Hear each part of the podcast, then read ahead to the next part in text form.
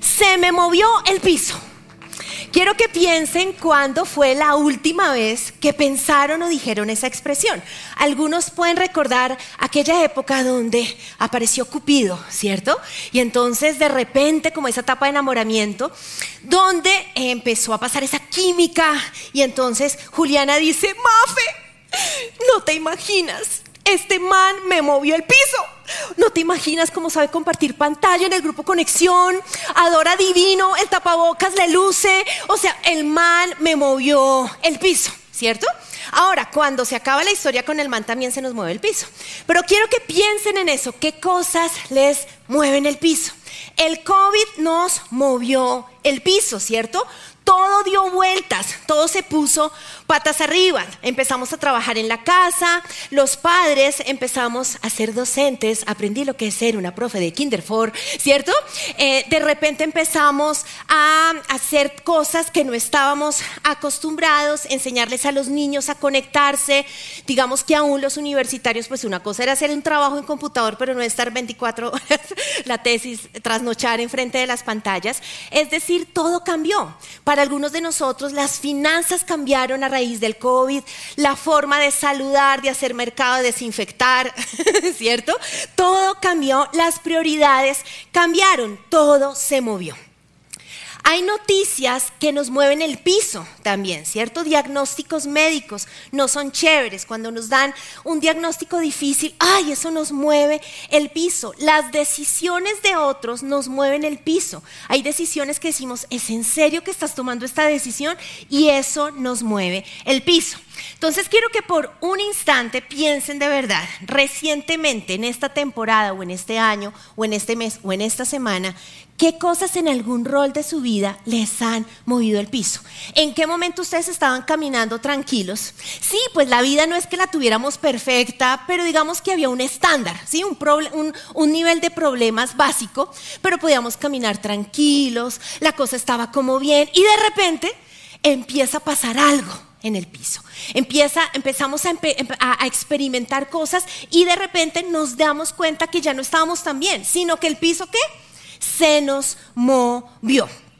Ahora les pregunto, ¿qué se siente cuando se nos mueve el piso? Pues yo he sentido miedo, he sentido inseguridad, incertidumbre, como, como algo que al futuro como que no es tan chévere de ver. Me he sentido perdida, me he sentido desorientada, indefensa, incomprendida y creo que en esa situación, sea personal, familiar o laboral, no es tan fácil, nos sentimos de alguna manera inseguros. Pues así he llamado la predicación, se llama Se me movió el piso, porque hace un par de semanas a mí no solo se me movió el piso, se me movió la cama, el techo, las puertas del closet, eh, se me movió literalmente todo el planeta y me caí me caí y cada vez que me intenté parar me volví a caer. Y como tres intentos hasta que dije deje así y quedé en el piso y esperé a que mi cerebro reaccionara. Y la sensación más difícil fue la de vulnerabilidad, porque quería recuperar la estabilidad y no podía. Y ando en un proceso de rehabilitación vestibular yo siempre les cuento estas anécdotas, ¿no?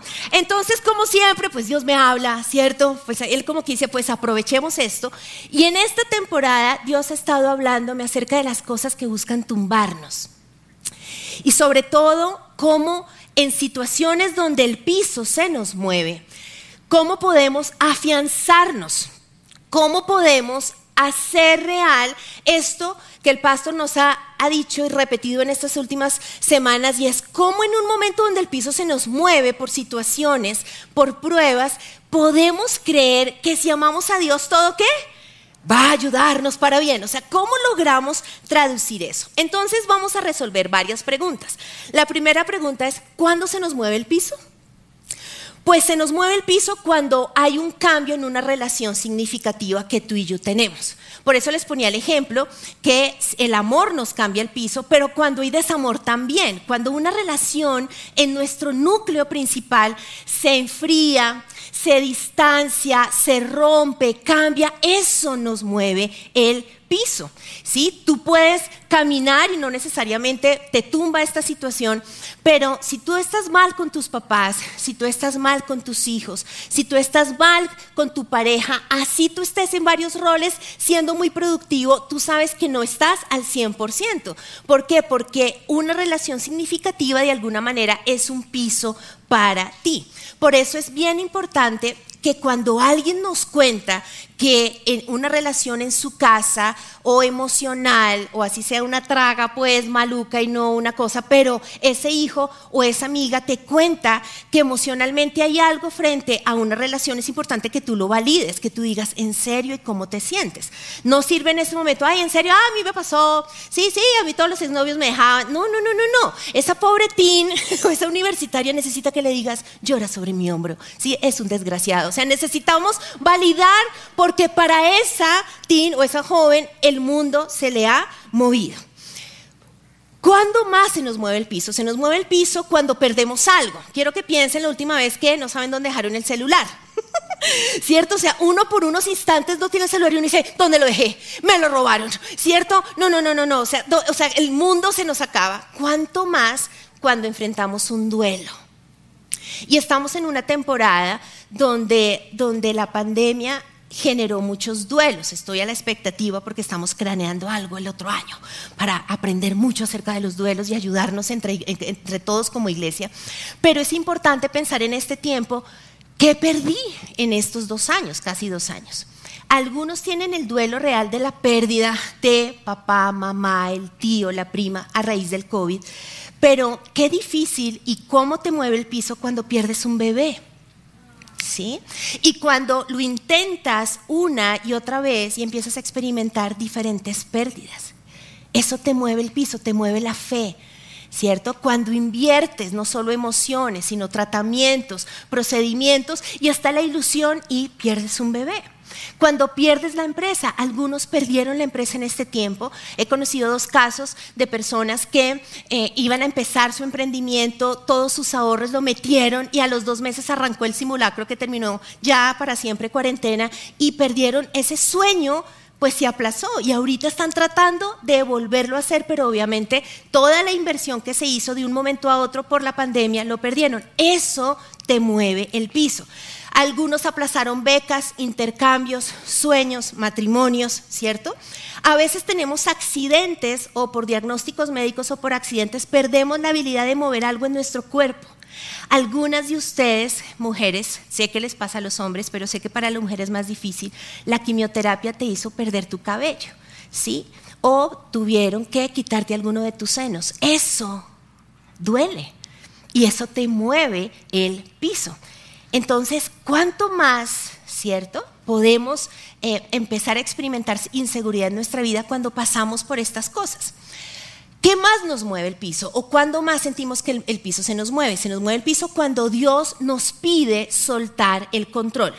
Y hay un personaje en la Biblia que se llama Saulo, que está en Hechos capítulo 9, y eh, Saulo controlaba todo. O sea, Saulo era un duro, estudió, mejor dicho, en Harvard, el tipo se sabía toda la ley, era líder, y el tipo hacía y deshacía. En el capítulo de Hechos, capítulo 9, nos cuenta cómo él empieza a pedir cartas, ¿cierto? Y cómo él empieza a decir, necesito que me den cartas porque quiero, ir a una ciudad de Damasco, y los cristianitos ahí que en una comunidad que se llama El Camino se reúnen, necesito traerlos y los voy a meter presos. O sea, él controlaba a la gente, él se controlaba a sí mismo, él tenía que podían generar decisiones de mucho control.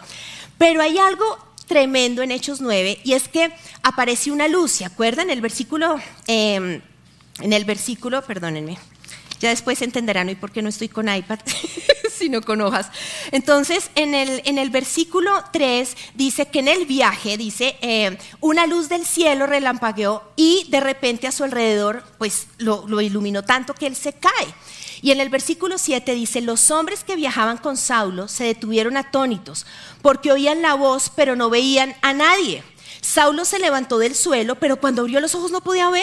Así que lo tomaron de la mano y lo llevaron a Damasco. Estuvo ciego tres días sin comer y sin beber nada. Saulo, quien controlaba absolutamente todo, quedó ciego tres días. ¿Se imaginan todo lo que pasó por su cabeza tres días? Un hombre que era líder, un hombre que tenía dominio, que tenía todo un plan de lo que iba a pasar en Damasco y de repente el plan se le cambia.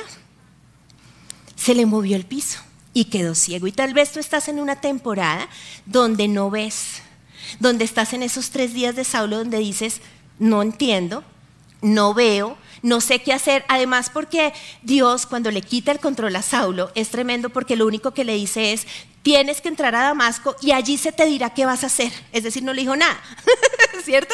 No le dijo, mire, yo tengo un plan, va a haber un señor Ananías. No, no, no, nosotros sabemos la historia de lo que pasa después. Pero literalmente la, la única instrucción que le dio es, vas a entrar a esa ciudad y te vas a quedar absolutamente quieto. Y él obedeció y tuvo un encuentro con Dios. Pero esos tres días seguramente fueron muy difíciles. Tal vez la prueba en la que estás, Dios te está llamando a soltar el control. Porque no tienes control sobre la gente, no tienes control sobre las circunstancias. Tus hijos crecieron, ¿sabías? Están en la universidad. Ya no puedes controlarlos 24/7. Tu hija, tu hijo está de novio Tú puedes colocar todos los límites, orar, interceder, estar al lado de ellos, pero hay espacios donde no los vas a controlar. Y ahí es donde Dios empieza a decirte, dame el control porque solo yo soy Dios, ¿cierto? Cuando terminé la, la incapacidad médica después de estas caídas, yo dije, ya, voy a enfrentar a mi enemigo soy valiente, ¿cierto? Y entonces se acabó la incapacidad y dije, bueno, voy a manejar, voy a arrancar a manejar. Dije, bueno, pero no va a manejar el carro grande. Entonces mi papá me prestó su super Twingo blanco. Entonces yo dije, esto, esta es una tierra que yo domino. Entonces me fui en el Twingo y manejé. Y después llegué a casa y dije, claro, yo llevaba cinco días sin guarachar, entonces estaba la ropa de cinco días. Entonces yo dije, ya, el vértigo no me vence a mí. Yo venzo al vértigo. Y estaba ahí la lavadora, la secadora, y como una mujer desesperada, empecé a lavar como loca. Después dije, voy a ir a culto. Y me vine a culto. Y salté. Y yo dije, bueno, no puedo cerrar los ojos, no, no tengo esa habilidad todavía, pero hagámosle. Ahí viene lo que pasó. Llegué a mi casa y vomité no sé cuántas horas y cuando llamé al médico me dijo, ¿y qué hizo? Y yo, bueno, pues es que como ya se acabó la incapacidad y fue tremendo porque Dios habló a mi corazón y me dijo, tranquila, te estoy sanando y vas a ser sana, o sea, de esta vas a salir, pero es un proceso, suelta el control, ¿sí? Y entonces he tenido que hacer ajustes. Entonces, no puedo manejar todo el tiempo, no puedo manejar de noche, ¿sí? No pude, no se imaginan las horas que estuve intentando predicarles con iPad. Acudí al papel porque la pantalla me estimula el vértigo. No puedo usar iPad, no puedo cosas de pantallas. ¿sí? He conocido el mundo de la audiobiblia porque no puedo leer durante muchos minutos. Entonces, ¿qué me ha tocado? Este mes he leído Esdras y Nehemías, que soy profe Berea, con audiobiblia. ¿Por qué? Porque hay que ajustarse. No puedo estar en adoración con los ojos cerrados, me toca agarrarme. Estas maderas han sido mis mejores amigas, me aferro. Hoy tengo esta silla para que me ayude. ¿Por qué? Porque es un proceso. Pero tú pretendes que cuando se te mueve el piso, ya, ya. Y ojo, no nos rendimos, ¿sí? A la situación, pero tenemos que entender que es un proceso que para tu sanidad emocional, para superar el duelo, para enfrentar la crisis que tienes, necesitas dar pasos de fe, pero vas a ir con calma, ¿sí? Se vale ser valiente, pero necesitamos ser sabios y Dios lo va a hacer. Entonces, Dios se lo enseñó a quién? Se lo enseñó a, a, Saulo y fue tremendo porque en la palabra que en este año como desde mayo particularmente ha venido a mí es, entre más débil te sientas, el poder del Espíritu Santo está en ti más. Y es en los momentos de mayor vulnerabilidad, que es cuando el piso se nos mueve, hay una revelación del Espíritu Santo mayor. Es muy fácil cantar ayudador, consolador, ¿sí? Una vez más, una vez más, una vez más, pero cuando realmente tú no tienes control, ¿sí? Y no puedes mantenerte en pie, en muchas áreas el que te vivifica a ti es su espíritu. Según de Corintios 12:9 dice, "Mi gracia es todo lo que necesitas. Mi poder actúa mejor en la debilidad, así que ahora me alegra jactarme de mis debilidades para que el poder de Cristo pueda actuar a través de mí." Ahora, segunda pregunta, ¿por qué se nos mueve el piso? O sea, ya aprendimos ¿cómo? ¿Pero por qué? Y esta es una parte que cuando Dios empezó a hablarme no me gustó porque como que uno siempre quiere ser la víctima del paseo, ¿cierto? Ay, mira lo que me pasó, el desgraciado me movió el piso, ¿cierto? El COVID. Pero Dios siempre equilibra la balanza y dice, bueno, pero miremos, ¿y tú? Y muchas veces se nos mueve el piso, iglesia, porque no siempre hemos construido sobre la roca. Mateo 124 nos muestra la parábola. Todo el que me oye estas palabras y las pone en práctica es como un hombre prudente que construyó su casa sobre la roca. ¿Recuerdan la historia? Cayeron las lluvias, crecieron los ríos, soplaron los vientos y azotaron aquella casa. Con todo la casa no se derrumbó porque estaba cimentada sobre la roca. Además hoy cantamos La Roca, ¿no les puede saber? ¿No les, ¿No les parece increíble? No les puede saber. O sea, los de la alabanza no tenían ni idea. Y cuando empezó La Roca yo dije, gracias Dios. Pero todo el que me oye estas palabras y no las pone en práctica es como un hombre insensato que construyó su casa sobre la arena. Cayeron las lluvias, crecieron los ríos, soplaron los vientos, azotaron aquella casa, esta se derrumbó y fue grande su ruina. Todo parece firme hasta que viene la crisis todo parece firme hasta que viene la tormenta y el peso de la prueba. En esta temporada es importante que tú reconozcas, ¿será que en esto que se movió el piso había arena en mi vida? Y esta parte fue muy dura, porque hay áreas en mi vida donde tal vez yo pensaba que había mucha roca y me he encontrado con arena. Los, que nos están viendo en este momento de otros países pueden googlear lo siguiente para que entiendan de qué les voy a hablar. Pero nosotros, los colombianos, ¿sí? y espero jóvenes que ustedes también, porque son unos duros en redes sociales y miran noticias, pero hay demandas actuales de billones de dólares ¿sí? que está enfrentando nuestra nación por las obras como Hidroituango, ¿sí? ¿saben de lo que les estoy hablando? Y el desplome del puente de, de Chirajara, ¿sí se acuerdan? Si no, googlealo. Entonces, ¿qué pasa? Dentro de las demandas, lo que están diciendo es, una de las variables, aparte de la corrupción, etc., etc., es la calidad de los materiales. Y es importante que en medio de cuando sentimos que el piso se nos mueve, nosotros podamos pensar, ¿había calidad? Y les repito, ¿qué tanta arena ahí estaba? Y si hay arena, necesitamos preguntar, Señor, ok, ¿en qué momento entró la arena? Y pedir perdón y no quedarnos ahí, no, Señor, está bien, había una arena. En esta relación había una arena, en mi fe había arena. Mi expectativa estaba sobre arena y ahí empezar a hacer los cambios para empezar a construir sobre la roca. Entonces, como esa es la meta, pues ahora les quiero hablar de cómo poder estar sobre la roca, es decir, cómo recupero mi equilibrio, cómo recupero mi estabilidad, cómo mientras todas las cosas van a volver a estar en su lugar, lo empezamos a hacer. Y el primer principio lo he llamado afirma tus pies. Hay un principio que Dios me ha estado hablando en este tiempo y es que el problema no está en lo que se mueve, sino en donde estás pisando. Es muy diferente si tú estás en el hueco donde se quebró el piso, pero lo importante es dónde están tus pies. ¿Sí? ¿Dónde están tus pies? Hay algo tremendo y es que el médico eh, me ha enseñado que el vértigo es una alucinación. O sea, todo el mundo está haciendo ta, ta, ta, ta, ta. Y me acuerdo la primera vez, o bueno, la segunda, como el tercer médico, no me acuerdo cuál, que me hizo unos movimientos. Incluso yo le dije, doctor, tenga cuidado. Y me dijo, tranquila, que, no, que no está pasando nada. Porque los oídos y el cerebro están, necesitan hacer los pases, las pases, necesitan reconciliarse, pero mientras están luchando, para tratar de lograr la estabilidad se hace una alucinación. El mundo no está dando vueltas, pero para ti el mundo está dando vueltas. Y esto es importante porque uno de los principios es cómo afirmas los pies y ojo, el enemigo nos genera alucinaciones. Cuando el piso se mueve, el enemigo te dice, te vas a quedar en el piso. Si ves, todo está patas arriba, no te vas a poder volver a levantarte. Y eso es una alucinación.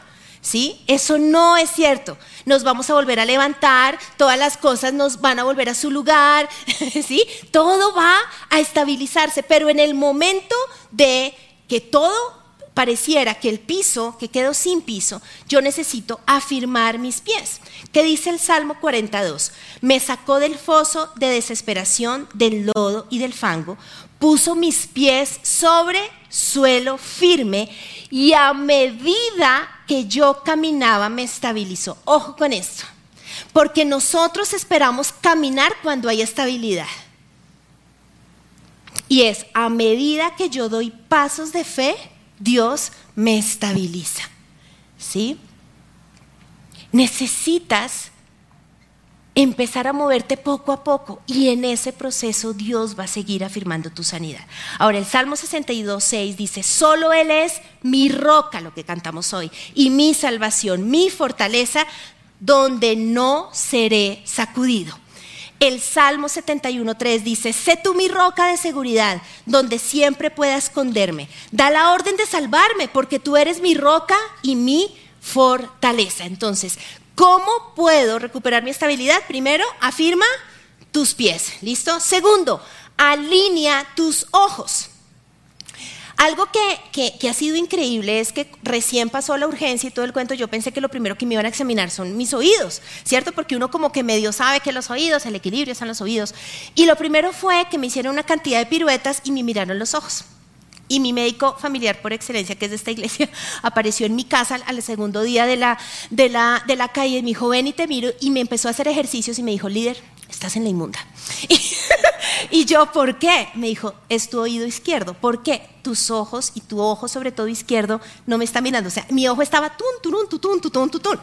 Y en todas las terapias de rehabilitación me están midiendo cómo se mueven los ojos. Es increíble, el indicador son los ojos. Entre más borracho está el ojo, significa que todavía el cerebro y el oído están peleando. ¿sí? En la medida en que ya no se mueve tanto y no parezco medio loquita, me dicen, ya están haciendo las paces el cerebro y los oídos. Entonces, no solo necesito cuidar mis pies, necesito saber dónde miro. Si en el momento de crisis miras cómo están los otros y todo lo que tú no estás haciendo. No es que como yo no estoy ahí, miro lo que no tengo, ¿sí? Miro lo que duele. Me miro solo a mí, va a ser más difícil. Algo que me están haciendo es con ejercicios poder enfocar mis ojos en un solo lugar para que cuando aparece, el episodio sea más fácil, ¿sí? Tú necesitas enfocarte en dos cosas. Primero, mira a Dios y segundo, mira hacia adelante. Mira a Dios y mira hacia adelante. No mires los otros, no mires lo que no tienes, lo que te falta. El Salmo 121 dice, levanto la vista hacia las montañas. ¿Viene de allí mi ayuda? ¿Mi ayuda viene de quién? Del Señor, quien hizo los cielos y la tierra. Necesitas ver a Dios. Porque si sigues viendo el piso que se te movió, no funciona. Entonces necesitas estar en la roca, estar en Él y mirarlo a Él. Es una temporada donde Dios te quiere a ti. Por eso un clavo no saca otro clavo. ¿Sí? Por eso no es como venga. No, en este momento, ¿tú qué haces? Tú necesitas estar es mirando a Dios, no a Perenceja ni a fulano. ¿Sí? Es, es un tiempo donde se trata de Dios y se trata de ti. Pero también necesitas, aunque no puedas caminar mucho, necesitas mirar hacia adelante. Proverbios 4:25 dice, mira hacia adelante y fija los ojos en lo que está frente a ti. Por fe necesitamos empezar a ver, ¿listo? Por fe. Entonces necesitamos empezar a ver, ok, vamos a hacer estos ajustes, vamos a volver a estabilizarnos económicamente. Voy a volver a brincar, voy a poder cantar cinco canciones con ambos brazos arriba. ¿sí? Así en este momento esté agarrada de las maderas, yo digo, voy a volver a hacerlo y hago simulacros. Y a veces aguanto unos segundos y ya después digo, bueno, ya logré 10 segundos. Pero necesitamos empezar a ver que volvemos a recuperar lo que el enemigo quiere quitarnos. Hebreos 12, 1, en la última parte dice, corramos con perseverancia la carrera que Dios nos ha puesto por delante. Esto lo hacemos al fijar la mirada en Jesús, el campeón que inicia y perfecciona nuestra fe. Entonces, ¿hacia dónde vamos a mirar, iglesia? Hacia adelante y hacia Dios. Tercer tip, con el patrocinio de mi otorrino limpia tus oídos. ¿Listo? Entonces, fíjense todo lo que em, se relaciona o participa para que estemos estables. No solo son los pies, no solo son los ojos, sino los oídos. Los oídos son vitales en el tema del equilibrio. Entonces, aquí el tip es ojo con la necedad. Jeremías 5:21 dice, escucha gente necia y sin sentido común. que tiene ojos que no ven y oídos que no oyen. El lunes que me hicieron otro, otro examen, la pregunta de esta doctora fue, ¿usted escucha bien? Y yo, pues por favor, por supuesto. no, resulta que no estaba grave, mi oído izquierdo estaba grave.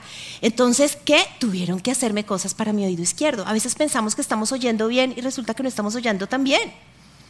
Entonces necesitamos decidir oír lo que Dios nos viene hablando, pero obedecer lo que Dios nos está hablando. Por eso la Biblia dice, no solo sean oidores, sino hacedores de la palabra de Dios. Pero es, decido escuchar a Dios, cuésteme lo que me cueste. Porque mi fe viene por Él oír. ¿Se dan cuenta? O sea, la Biblia nos habla mucho de estos sentidos. Y el oír es básico para nuestra fe. Entonces, ¿a quién oyes? ¿Qué música oyes? ¿Qué profesor oyes? ¿Qué consejo oyes? ¿Qué prédica online oyes? Porque ahorita hay un, menú variado. ¿Sí? Y yo escucho menú. O sea, yo digo, oiga, este, pero me he encontrado con sorpresas. ¿Qué escuchas en el menú que Aura se te está ofreciendo? Y ojo, tú necesitas comer la comida de casa. Es decir, de vez en cuando puedes ir a un postre, ¿cierto? Pero la comida de casa es mm, deliciosa, ¿cierto? La comida de casa nos hacen lo que, lo más rico porque nos conocen. Esta es tu casa. Entonces puedes comer un postrecito de vez en cuando, pero aquí se te tiene, se te tiene tu plato favorito. ¿sí? Mamá y papá te lo han hecho con amor. Es decir, Dios te cocina acá. Esta es tu casa. Oír a Dios siempre traerá bendición. Lucas 11, 28 dice, pero aún más bendito es todo el que escucha la palabra de Dios y la pone en práctica. Y Santiago 1, 19 dice, mis amados hermanos, quiero que entiendan lo siguiente, todos ustedes deben ser rápidos para escuchar. Rápidos. Por último, entonces fíjense lo que hemos visto, cómo yo yo recupero mi estabilidad. Necesito afirmar mis pies en la roca, necesito alinear mis ojos, necesito lavar mis oídos y el cuarto, mi cuarto punto es aférrate. En una temporada de mucha vulnerabilidad, tú no puedes estar con Dios cerquita, necesitas aferrarte. Tú necesitas identificar fuentes que te den seguridad. Pedí una silla, ¿por qué? Porque necesito en momentos sentir que tengo un lugar de apoyo. Adoro, pero me agarro de la madera de la primera fila. Y si no estoy, entonces toco la silla de atrás. ¿De quién te estás aferrando? Y por eso te estoy diciendo, no es como, como algo suave. Aferrarse es agárrate a Dios fuerte. Pero necesitas aferrarte a la promesa que Dios te ha dado. ¿Cuál es el escrito está? Que en la prueba Dios te ha dado. Necesitas aferrarte a eso. ¿Sí? Necesitas saber a qué te aferras. ¿Por qué? Porque en los momentos de crisis, cuando está toda esta alucinación loca, pues necesitas buscar una pared, necesitas sentarte, necesitas tocar algo. Pero muchos de nosotros en la crisis lo que hacemos es que nos soltamos. No, como Dios no está. ¿Cómo así que Dios no está? Eso es una alucinación, eso es mentira. Es cuando más necesitas aferrarte a esa roca, a ese escrito está. Necesitas aferrarte. El Salmo 18, 35, 36 dice, me has dado tu escudo de victoria, tu mano derecha me sostiene, tu ayuda me ha engrandecido. Has trazado un camino ancho para mis pies a fin de evitar que resbalen. Entonces necesitas aferrarte, ese escrito está. No vas a entender por qué ese bebé no está, no vas a entender, porque en este momento por un accidente no puedes moverte, no vas a entender por qué te enfermaste de un momento a otro, no vas a entender por qué el COVID llegó y no se llevó a una persona, sino a cuatro, seis personas de tu casa. Es decir, si te enredas tratando de entender y entender, va a ser más difícil que te sostengas. Necesitamos es, en lugar de estar pensando en los, en los porqueses, aferrarnos al escrito está, al valor de la palabra de Dios. El Salmo 94, 18 dice, clamé, me resbalo, pero tu amor inagotable, oh Señor, me sostuvo. A mí me encanta esto, ¿sí? Porque es como, auxilio, se está moviendo el planeta. Clamé, me resbalo. Ay, no, pero es cierto que no pasa nada porque el Señor, ¿qué? Me sostuvo. Entonces, iglesia, Quiero que tengamos un buen tiempo de ministración, pero quiero cerrar con esto. No te dejes llevar por lo que sientes. Yo sé que se siente que el mundo está girando, pero tranquilo, el mundo no está girando. Bueno, ¿sí?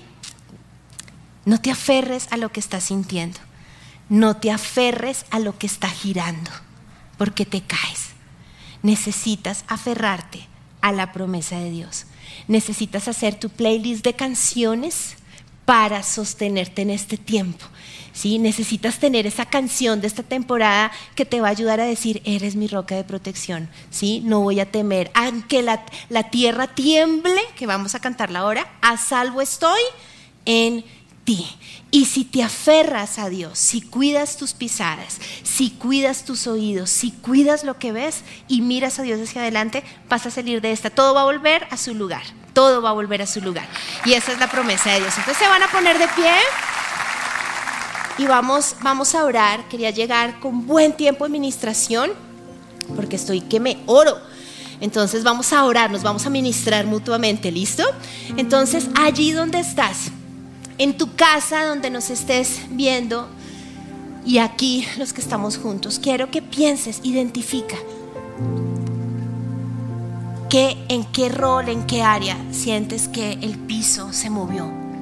En dónde sí, no estás en el piso, estás caminando, pero estás así como yo, como que me toca pensar un poquito, como que tú dices, pues no estoy corriendo, estoy como medio ¿sí? Como, como, como con un beriberi ahí raro porque el piso no está 100% seguro. Quiero que pienses en ese futuro, porque a veces el temor al futuro se debe a que el piso del presente se está moviendo. ¿Dónde hay arena movediza? ¿Dónde se quebró el piso? ¿Dónde ese tapete donde estaba seguro? ¿Qué persona se movió de tu vida y tú quedaste, wow, sin piso? ¿Qué decisión te movió al piso? ¿Qué diagnóstico? ¿Qué luto, qué duelo te está moviendo el piso? Porque no logras superar el dolor de esa pérdida. ¿Qué te está moviendo el piso, iglesia? Espíritu Santo, yo hoy te pido que tú en sus ojos espirituales ahora mismo reveles en dónde el piso se está sintiendo inseguro. O tal vez para algunos se nos movió. Qué cosas están patas arriba, en donde no está siendo fácil mantener el equilibrio, estar firme, Señor, frente a qué deseo de nuestro corazón estamos dudando, en donde hay una arena donde en medio de la tormenta se está llevando lo que más amamos. Señor, y aquí estamos como tus hijos como tu iglesia, la niña de tus ojos somos nosotros, Señor. Y yo te doy gracias porque sabemos que eres la roca de nuestra salvación. Pero a veces, Señor, nuestros pies no están en ti. A veces, Señor, se nos mueve el piso y eso duele. Nos hace sentir vulnerables. Y hoy te pido, Señor, que podamos entregarte lo que sentimos y le vas a entregar eso. Porque tal vez solo has orado diciéndole cuál fue el piso que se te quitó. Pero para que Dios ponga la cura en tu fe, necesitas decirle, ¿y qué sentiste? Señor, siento miedo. En verdad este tipo me gustaba. Señor, ¿cómo así? Ya teníamos fecha de matrimonio. En verdad no me voy a casar. Señor, ¿cómo recuperamos esos millones? Se fueron en la pandemia. Perdimos los ahorros. Se perdió esa amistad. Se perdió ese sueño. Señor, yo soñaba ese intercambio. Yo soñaba vivir en, ese país. Tú sabes que me gané la beca y todo el COVID se lo llevó. Oh Señor, ¿cómo voy a vivir sin mi mamá? ¿Cómo yo voy a vivir sin mi papá? Señor, ¿cómo vamos a vivir sin ser padres? ¿Será que intentamos un nuevo tratamiento o no? Es que es difícil. ¿Y qué vas a decirle que sientes? Hay incertidumbre, hay, hay tristeza, hay miedo, hay rabia, Señor. Señor, no es fácil cuando hay situaciones que nos mueven el piso, Señor. No es fácil porque hoy reconocemos que de alguna manera nos enfrentamos al control que queremos tener. Y hoy yo te pido perdón, Señor, porque yo he querido controlar porque de alguna manera en mi cabeza había una lógica de que si yo hacía uno, dos y tres, tú hacías el cuatro. Y resulta que no pasó como yo quería, no ha pasado. Y hoy, Señor, te pedimos perdón porque controlamos las circunstancias, controlamos a nuestros hijos, controlamos a nuestros papás, te controlamos a ti. Queremos que seas como el genio de la lámpara donde si te decimos un deseo tú lo haces. Y nos sentimos seguros como estaba Saulo. Creíamos que, wow, todo estaba bajo control, teníamos un plan. Iré a Damasco, haré esto, lo otro, y seré feliz y seré grande. Y tú nos estás confrontando frente a que tu poder es mayor que nuestros planes, Señor. Tu soberanía de lo que nos vienes hablando. Por eso hoy te pedimos perdón por el control. Te pedimos perdón por buscar nuestra propia roca, por buscar, Señor, construir tal vez en nuestra buena intención. Te pedimos perdón porque ha habido arena en nuestras construcciones. Porque así como en nuestra nación hay esos derrumbes, esas obras que tienen problemas, tal vez construíamos cosas grandes, pero había arena. Perdóname, Señor. Perdona por la arena que hay en mi corazón. Perdona porque tal vez en casa, en nuestro hogar, había arena, Señor. Perdona porque tal vez en mí, en mi trabajo, había arena. Perdóname, Señor. Pero queremos volver a ti y queremos decirte, no queremos creerle más al diablo.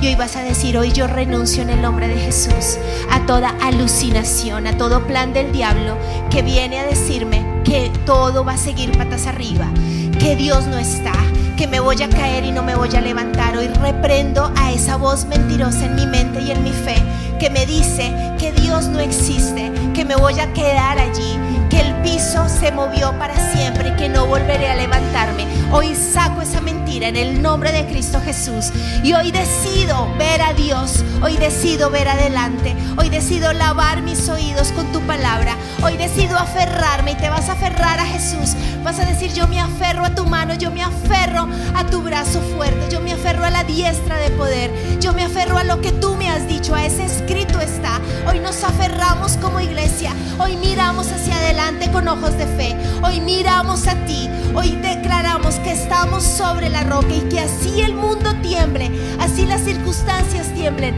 así el enemigo nos hable del temblor, a salvo estamos en ti. Vas a alzar tus manos, iglesia, vas a decir gracias Señor, porque te amamos y a quienes te amamos, todo va a obrar para nuestro bien. A los que te amamos, vamos a ver la victoria. Gracias Señor, a salvo estamos en ti. Gracias Señor. Miro hacia las montañas, mi ayuda de ellas no vendrá. Al Creador del cielo y de la tierra, Él me cuidará, cerca está. Mi ayuda, mi fuerza,